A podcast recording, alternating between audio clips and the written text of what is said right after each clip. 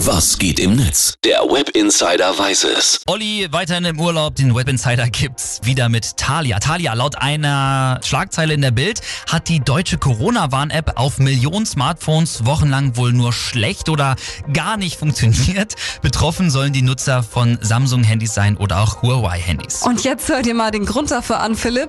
Das Android-Betriebssystem hat nämlich die Hintergrundaktualisierung automatisch Mhm. ausgestellt, um Strom zu sparen, versteht sich.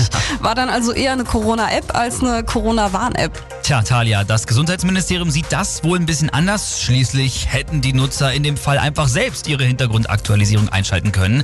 Stand aber sogar auch in der Beschreibung der App. So sieht's auf jeden Fall auch die Ursula Saatweber. Die twittert nämlich, die Blödzeitung haut eine Schlagzeile raus und alle springen auf den Zug auf. Bitte erst informieren und dann meckern. Funktioniert hat's die ganze Zeit, nur Aktualisierungen gab's nur beim aktiven Öffnen der App. Also Schnappatmung bitte einstellen und App weiter benutzen. Ja, hat sie schon recht, aber andere sind da natürlich auch angefressen. Thomas hier zum Beispiel, der hat ein Foto von seinem alten Nokia-Handy gepostet und dazu geschrieben, die App funktioniert seit fünf Wochen nicht richtig und ich konnte sie noch nicht mal installieren. Kann sie mir jemand vielleicht per Infrarot schicken? Ich habe auch noch ein Posting. User Tim Bukdu schreibt auf Facebook, bitte umprogrammieren für eine App, die mich gegen die neue deutsche Partyszene warnt.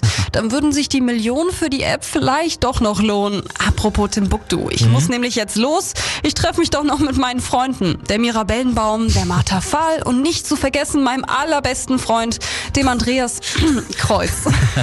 Ja, ich merke schon, Talia, das Wochenende ruft nicht nur meinen Namen, wir beide sind fällig. Danke erstmal für den Blick ins Netz. Das war der Web Insider.